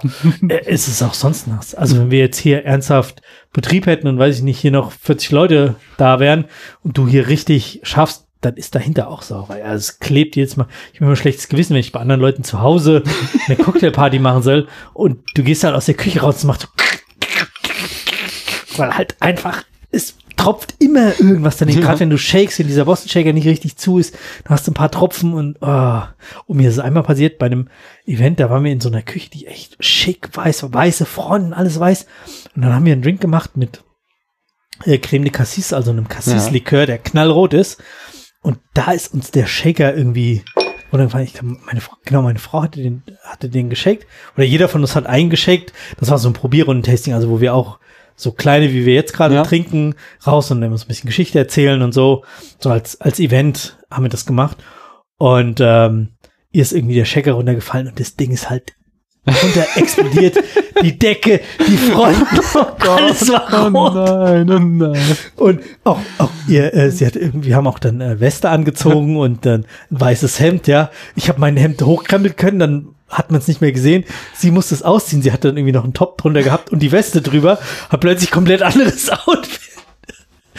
Echt, das Oh sah Mann. aus. Ja, ja. Ja, aber passiert. Also deswegen eine Sauerei hinter der Bar, ganz normal. Äh, Schmerzende Füße. Ja, klar, Ja. Du, du stehst halt auch acht oder zehn oder zwölf Stunden, du läufst dauernd hin und her. Ähm, und in den 80ern war das noch nicht so, dass jetzt ist in vielen Bars dahinter noch so ein, so ein, so ein weicheres, weicherer Boden, also so, so Matten, Mhm. äh, wo, wo auch die Flüssigkeit reinlaufen kann. Ja. Und ähm, die sind noch, noch fußfreundlicher, weil die so ein bisschen nachgeben Mhm. sonst das schon, also bist halt schon echt alle. Ja. Hast du noch inhaltlich irgendwas zu dem Film? Äh, ich habe noch so ein paar kleine Gags rausgesucht. Ja, also ach so, äh, die, die Drinks, die besprochen werden, da wollten wir Ja, ja noch mal ganz kurz durchgehen. Red Eye, da habe ich gleich am Anfang Ja. schon gesagt, das möchte man nicht. Wodka Martini wird immer noch Mhm. ähm, getrunken mit Pernod Float. Da kommt Pernod, also hier äh, Pastis. Ja. Ähm, Absolute on the Rocks, ja, Wodka auf Eis. Warum sollte man? Nee, äh, Wodka ist halt einfach neutral. Also Ja. je, je besser, umso neutraler. Und wenn ich was aufspritten will, naja, Gin bringt halt noch Wacholder mit. Das macht's halt schon aufregender. Ja. Ähm, Molson, keine Ahnung. Cuba Libre, klar. Margarita. Ähm, Oh. Beam on the Rocks. Warum nicht? Was ist Beam on the Rocks? Jim Beam. Ach so, Jim Beam, okay. Ja, habe ich, habe ich jetzt nur den Rider, Ja, den ja. weißen Bourbon habe ich nicht da, aber ja, also es gibt viele Menschen, für die Jim Beam Whisky ist Mhm. der Geschmack, den sie auch haben wollen. Okay. Und ähm, finde ich jetzt nicht so schlimm. Angels Tipp noch nie gehört. White Wine, klar. Pink Squirrel. Dingeling, klingt- Dirty Mother. Dirty Mother, das ist auch irgend so, ein, so, ein, so eine gesüßte Spirituose, glaube ich. Martini-Cocktail, okay. Ja. Sex on the Beach, das ist das, was er quasi immer mixt, irgendwie rum mit. Nee, Sex on the Beach ist. Ist das nicht so ein, auch so ein blauer Ding, irgendwas? Nee, nee, das, nee, das ist das Swimmingpool. Swimmingpool, genau. Das ist ja ähm, Charles Schumann ist da groß drin. Äh, Sex on the Beach ist irgendwie Rum oder Wodka mit irgendwie Saft und Saft Mhm. und äh, Peach Schnaps. Aha. Der wird dann nämlich auch erwähnt. Äh, Alabama Slammer, das ist auch so ein, hört man auch öfter. Iced Tea, ja, Long Island Iced Ja. Wenn es wirkungs äh, Long Island Iced Tea auch schöne Geschichte, äh, ist der einzige Drink, den ich meiner äh, in der Bar in meiner Barzeit zurückbekommen habe. Okay. Er sei zu stark gewesen. ich habe irgendwie nicht genau ins Rezept geguckt, dachte mir so, ja, vier von jedem und habe dann halt vier Gin, vier Tequila, vier Wodka, vier weißer Rum, vier äh, Orangenlikör, der auch 40 Prozent hat. Und dann war das halt schon ganz voll, dann nur eine halbe Limette rein und dann habe ich noch so einen Schuss Cola raufgemacht. Und das war einer, ähm, mit dem ich zusammen Abitur gemacht habe. Also den kannte ich zumindest. Wir waren jetzt nicht befreundet, aber irgendwie im Jahrgang mit 200 Leuten bist du halt mich mit jedem Ja. befreundet. Und er so, Alter, schon gut gemeint, aber der ist ein bisschen stark. Ich so, ja, ich glaube, ich habe irgendwas falsch gemacht. Ich so, trink noch mal einen großen Schluck, ich mach dir noch mal Cola drauf und dann hast du so der einzige Long Island Ice Tea zurückgekriegt, weil er zu stark war. Okay. Ja, Kamikaze Orgasm, das sind so, so Shot Drinks, die so, ähm, also wo, wo so ein Cremelikör drin rumschwimmt, der aussieht wie ein, Okay. Genau. ja, Ich verstehe. ja, Cape Codder, ähm, Wodka Cranberry. Mhm. Ja, kann man noch trinken. Also Screwdriver, Mhm. Das Ähm, ist Wodka O, oder? Wod- Wodka O, haben, haben wir im Cocktail-Podcast mal erzählt, warum der Screwdriver heißt. Warum? Äh, weil die früher auf dem Bau arbeitenden ähm, in, in New York, da Ah. Hochhäuser bauend, ähm, sich immer hier ihren, ihren Wodka gesoffen haben und dann sind halt zu viele runtergefallen. Haben sie gesagt, hier kein, kein, kein Wodka mehr trinken. Dann haben sie halt Orangensaft gehabt und haben das mit einem Screwdriver, also mit einem Schraubendreher umgerührt und dann äh, gib mir mal den Screwdriver und Mhm. Orangensaft mit Wodka umgerührt.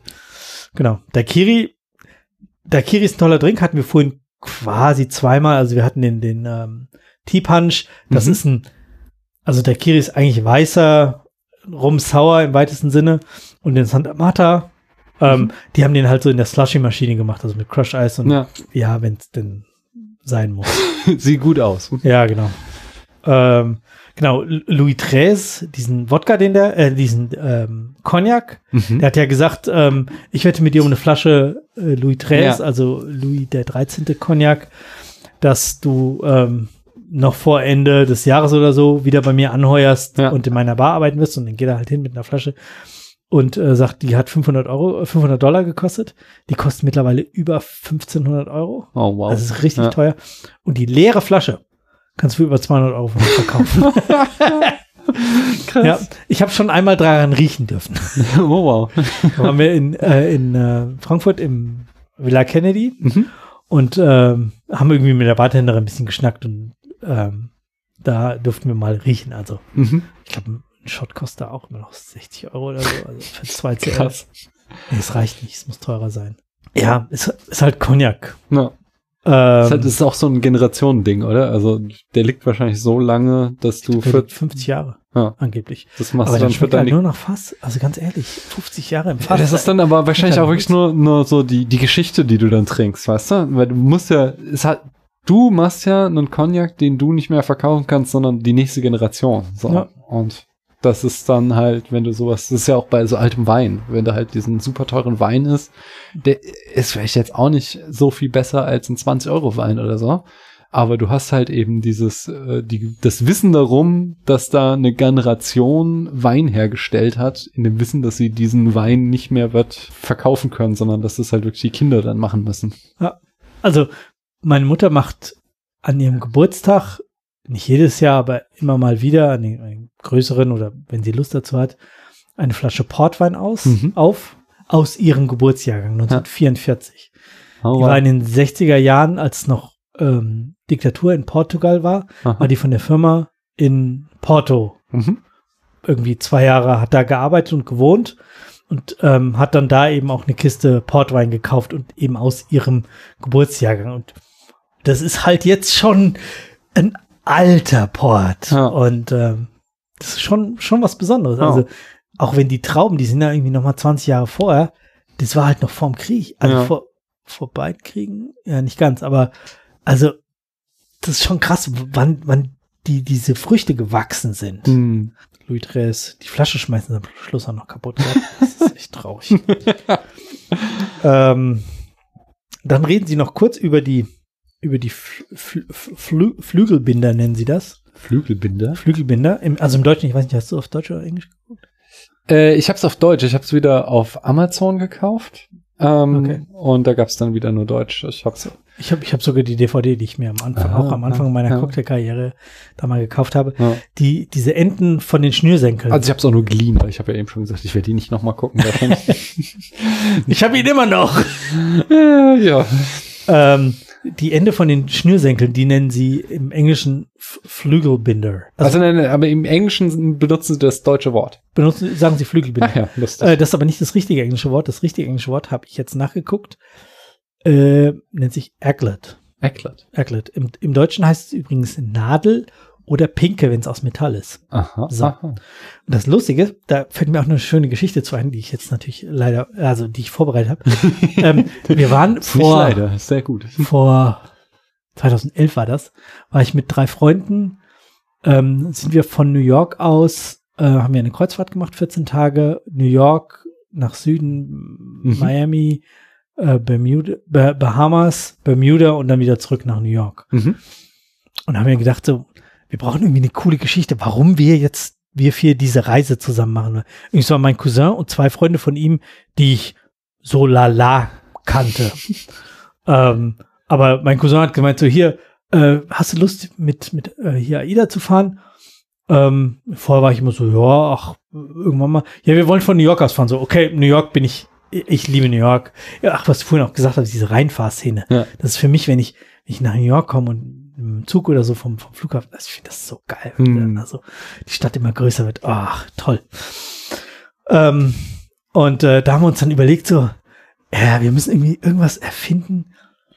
Lass uns erzählen, dass wir einfach ähm, ein neues Konzept erfunden haben für diese Spitzen von den, von den Schnürsenkeln.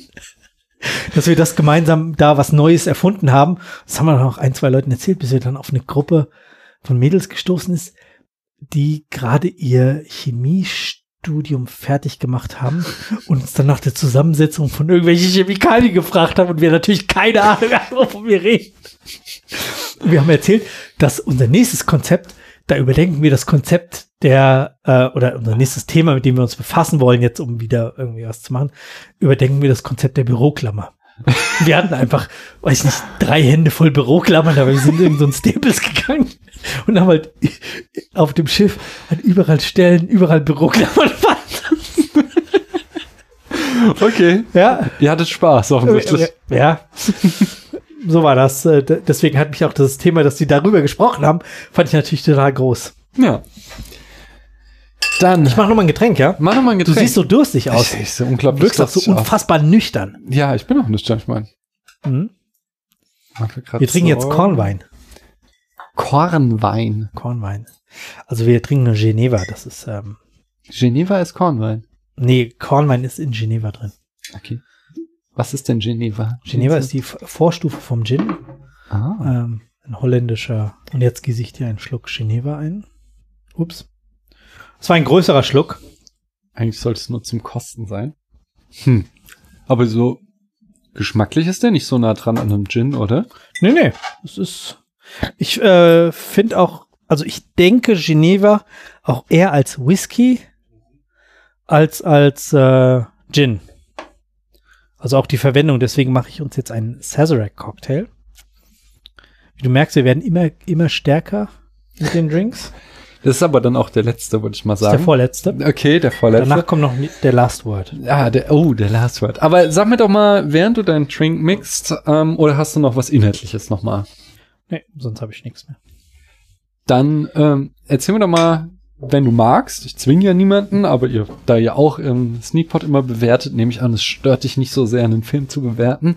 Und ich habe ja hier die berühmt-berüchtigte Spätfilmskala von 1 bis 100 Punkten. Das heißt, ich kann einfach unsere Zehner-Skala nehmen und, Und, genau, und dann eine aufblasen. Null dran hin, dranhängen. Oder du kannst noch nuancierter werden, wenn du möchtest. Wie viele Punkte wird er denn da von dir bekommen? Äh, ich ich finde es sehr schwierig. Ich finde den ersten Teil, der macht mir echt schon Spaß. Ja. Also auch wenn er Bartending, ähm, haben wir alles besprochen, ein bisschen zu gut. Der zweite Teil zieht's halt echt runter.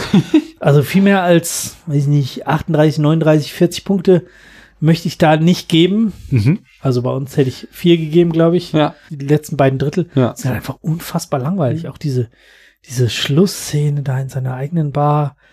Diese Bar ist nicht mehr so geil. Irgendwie, es ist. Nee. Nee. Also mehr als 40 Punkte kriegt auf keinen Fall. Leg dich auf was fest. 38. Okay. Ich gehe sogar noch weiter runter, muss ich ganz ehrlich sagen. Ich bleib nämlich auch so ähm, erst. Ich hatte kurz überlegt, ob ich dich trolle und einfach 97 geben. Das ist auch lustig gewesen. dann hätte ich einen gegeben, um es auszugleichen. So. Immer noch 50 gehabt. Äh, Paul und ich, wir hatten einmal den Streit tatsächlich bei äh, drei Haselnüsse für Aschenbrödel. Dem hat sie irgendwie 90 Punkte gegeben und ich dachte, das kannst du, hey, das ist kein 90-Punkt-Film. Das ist so ein schlechter Film. Und dann habe ich äh, aus Protest 10 gegeben. Aber wir haben uns die ganze Zeit gezofft, weil ich ihn so schlimm fand und sie so toll. So, naja, das ist halt so ein Nostalgiefilm. Ja, ich glaube, das ist schon. Ähm, nee, ich, also ich, ich sehe es nämlich ganz genauso. Das ist jetzt auch kein Geheimnis, haben wir den ganzen Abend so besprochen. Äh, der erste Akt, es macht einfach Spaß. Da ist der ganze, das Lustige drin. Ah, genau, ich habe noch eine Anekdote. Äh, Ja, bitte. Äh, und zwar, ich habe mir den Trailer noch mal angeguckt. Ach hey. Äh, und sie haben, also meine Theorie ist ja, dass der Drehbuchautor tatsächlich einen Film erzählen wollte über diese beiden Bartender und ihre quasi Beziehung. Und dass dann irgendjemand aus dem Studio gesagt hat, so, nee, ey, wir brauchen eine Liebesgeschichte, um das zu erzählen. Und sie dann diesen ganzen Rest hinten drauf geflanscht haben einfach. Und Was echt schade. dann normalerweise wird ja so ein Trailer nochmal von einer anderen Firma einfach geschnitten. Und selbst die hat gemerkt, dass das ganze Mumpitz ist und hat den Trailer dann so geschnitten, als wäre der Streit um die Frau, als würden sie sich um Elizabeth Shue kümmern, streiten, so. Dass du halt, siehst halt am Anfang, wie sie Freunde werden, dann siehst du, wie Tom Cruise und Elizabeth Shue anbändeln, dann siehst du den Streit zwischen den beiden Barmännern und dann kommen halt so die Schlussbilder von diesem Trailer, wo sie halt so, selbst die Leute, die den Trailer geschnitten haben, haben also gemerkt, das ist nix, was ihr da gemacht habt. Äh, und äh, das wird sich eben auch auf meine Bewertung äh, niederspiegeln. Ich gebe ihm, ich würde ihm halt 30 Punkte geben für ein Drittel, aber ich gehe noch so ein bisschen runter, weil halt wirklich diese ganzen sexistischen, frauenfeindlichen Witze, die sie da kloppen, die haben mich dann auch immer aus meiner äh, Spaßphase rausgerissen. Mhm. Du hast ja auch schon gesagt, die waren einfach Panne, diese Sprüche. Sie waren nicht mal lustig so. Es war nicht mal, Nee. du kannst du nicht mal irgendwie so ho ho ho Fremdschämen lachen oder so, sondern es waren einfach nur dumme Sprüche. Und deswegen ja, und Frauen wetten. Also, Ja, ja. Großer Punkt. brauchen wir nicht. Äh, deswegen, ich gebe ihm 24 Punkte. 24. 24. Das Ja. ist, er wird damit nicht der schlechteste Film Oh, sein was ein Glück. im Spätfilm. Ich glaube, den hält immer noch das äh, Debüt von Pedro Almodovar. Uh, was hast du denn da jetzt drauf Ich habe äh, ein wenig Absinth in das Glas gesprüht. Alter. Ja, wir trinken jetzt einen äh, Geneva Sazerac. Ein Sazerac wird normalerweise mit Rye gemacht, mit Trockenwhisky. Mhm. Aber da du nicht eine so große Begeisterung für, für Rye geheuchelt hast, Das tut mir leid. dachte ich, nee, das ist dein gutes Recht. Dann bin ich ja jetzt, jetzt bin ich ja Gastgeber. Weißt Ja. du? Ach so. Uah. Gut, das ist mein Glas. Wenn der Bartender den, den Strainer nicht mehr festhält. Ups, sorry. Kein Problem. Der, der Film im Spätfilm, der die niedrigste Punktzahl ist tatsächlich immer noch Pedro Almodovars äh, Peppy, Lucy, Bomb und der Rest der Bande. Sein Debütfilm. Es, das war so, so ein Studenten, Filmstudentenprojekt. Okay. das Es war alles ziemlich weird und wir haben viel gelacht bei der Besprechung, aber der Film selbst war ziemlicher Murks. okay. Oh. Aber Cocktail wird nicht weit oben drüber landen. Hoppala. Prost. Cheers, Sazerac. Jetzt auch ohne Eis, weil ich ihn halt so lange gerührt habe, Mhm. bis ich finde, der ist jetzt auf dem Punkt. Mhm. Das ist interessant. Ja, ich habe also äh, besagten Cornwall, äh, besagten Geneva genommen. Ja.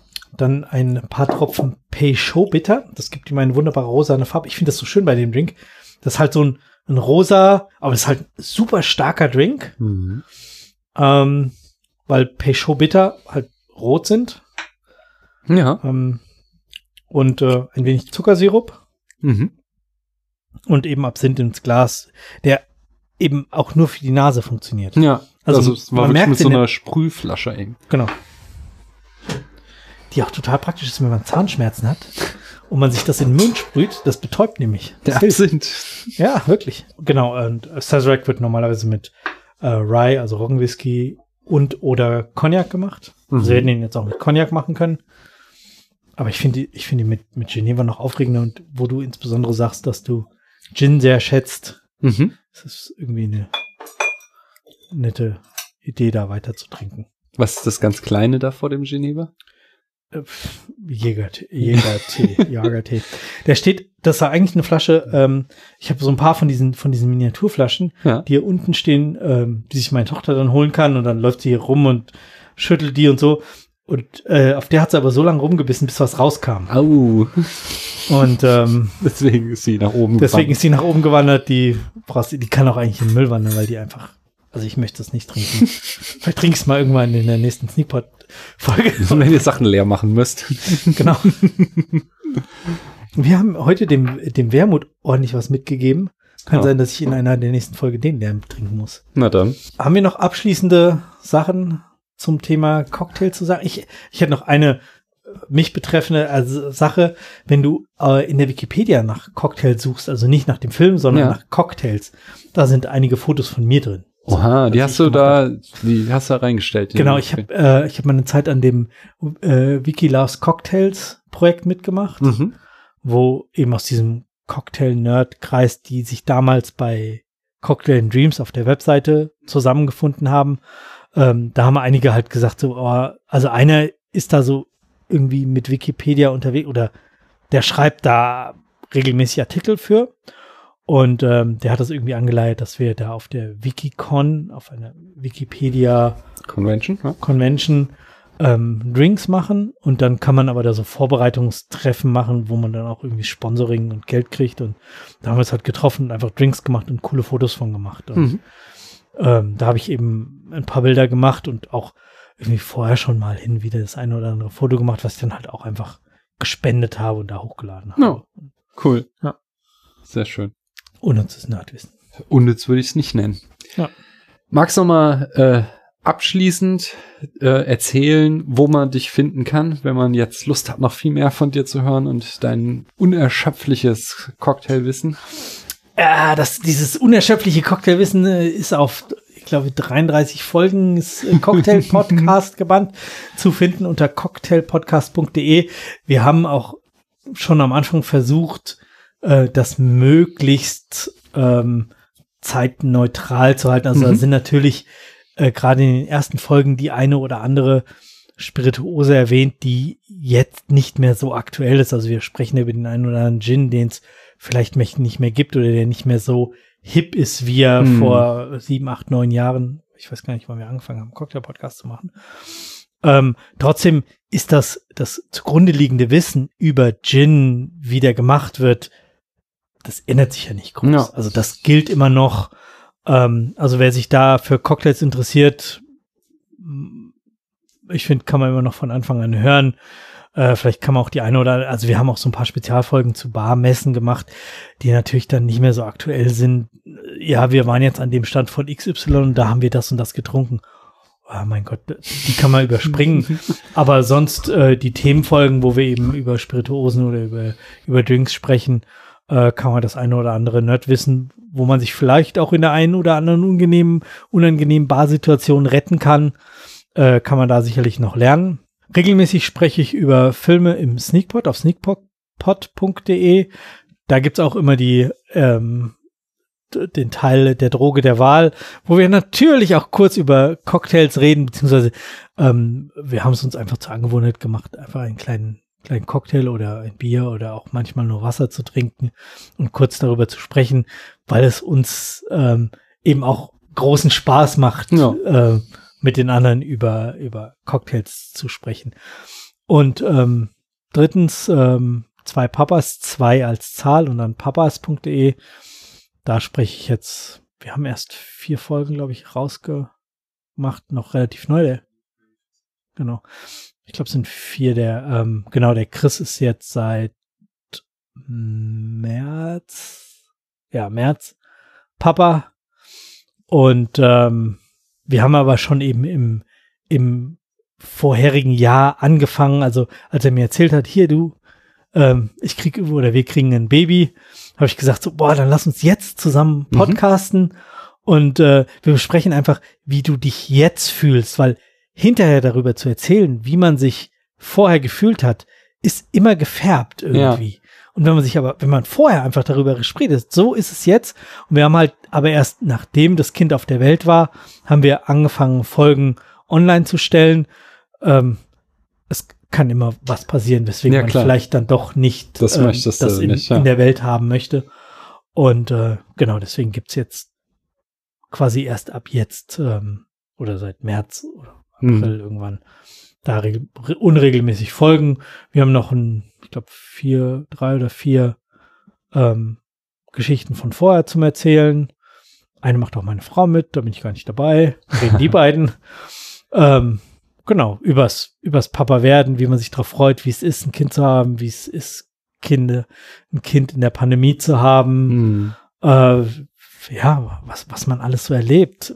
Du bist selber Papa, du hast es wahrscheinlich alles schon erlebt. Trotzdem kann es vielleicht eine schöne Erinnerung sein, eben nochmal darüber zu denken. Auf jeden Mensch, Fall. Da wird als man nochmal so schön klein waren, das zurückversetzt. war ja, schön. ja, ja.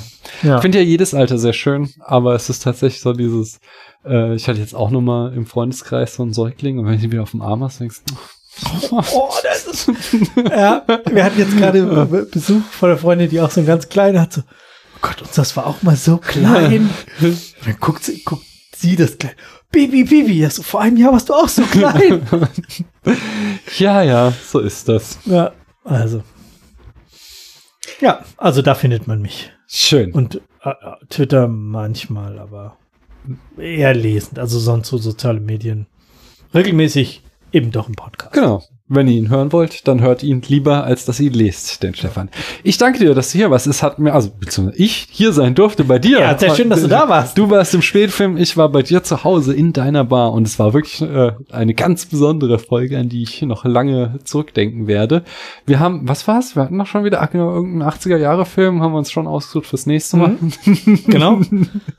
da können wir dann drüber reden äh, und äh, von daher plane ich dich jetzt fest ein, dass du wiederkommst. Auf jeden Fall.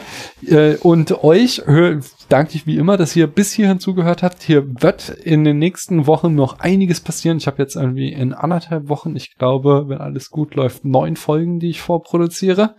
Wow. Ja, da, da ist so einiges am Start. Aber dann habe ich erstmal Ruhe. Äh, aber es macht mir auch Spaß, nicht?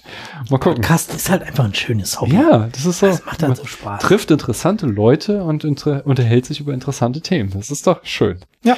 Von daher macht's gut, Dankeschön und tschüss. Tschüss. Wir trinken jetzt noch ein Last Word, gell? Ja, genau, wir, wir trinken jetzt noch den Absacker, den. Rausschmeißer. Genau.